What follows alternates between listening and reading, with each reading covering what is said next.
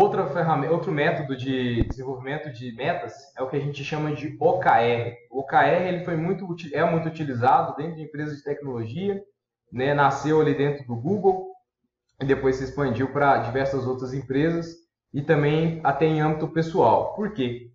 OKR significa objetivos chaves de resultado.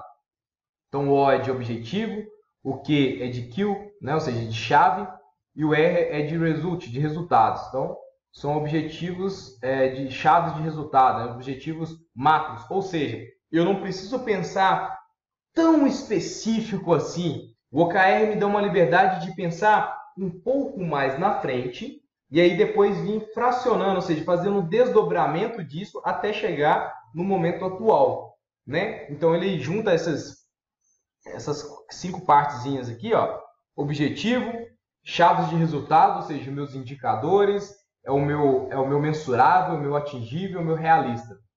Target, ou seja, qual que é o foco? Então a gente não faz uma meta, por exemplo, a minha meta é comprar um carro e uma casa de 30 mil até o final do ano. Não, sua meta é comprar o carro ou a casa, eu tenho que ter foco. Por isso que eu falei, uma ou duas metas ali que a gente vai estar trabalhando.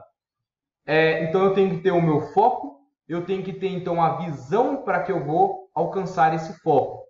Tá? E quarter, no caso ali, é o fragmento, ou seja, a gente não vai trabalhar por 10 anos, 5 anos, nem nada. A ideia é que a gente trabalha por trimestre. Então, qual que vai ser ali meus primeiros 90 dias, depois meus segundos, né? Depois segundo trimestre, terceiro trimestre e o quarto trimestre. Então, é trabalhado ali com prazos é, melhores de fazer verificações.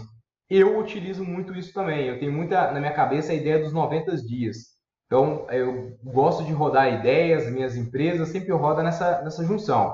O que eu progredi nos primeiros 90 dias? Eu não faço mensurações por semana. Semana eu faço o acompanhamento, no mês eu faço então a correção da rota, depois eu parto até chegar nos 90 dias, onde eu tenho que já trazer o resultado ou eu vou então modificar tudo aquilo que eu já estou fazendo para de fato conseguir chegar aonde eu quero.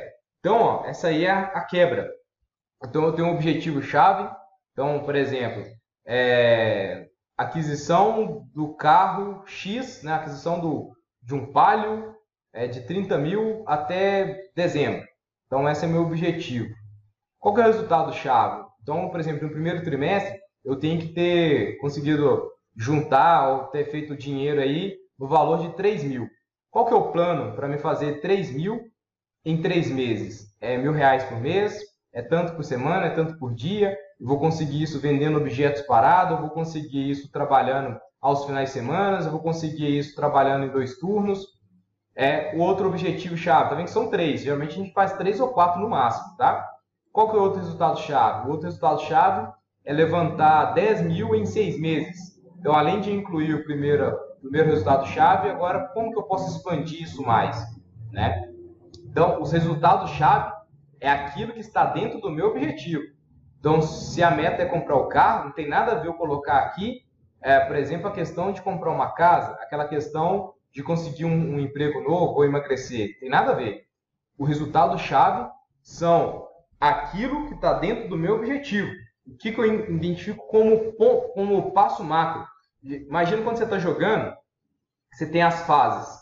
Aí você sempre chega no chefão a cada grupo de fases você tem um chefão, é a mesma coisa. O plano é as fases. Plano 1, plano 2, ou seja, etapa 1, tarefa 2, tarefa 3, tarefa 4, tarefa 5. Aí eu cheguei no resultado 1. Depois eu vou executar um novo grupo de tarefas vai chegar no resultado 2.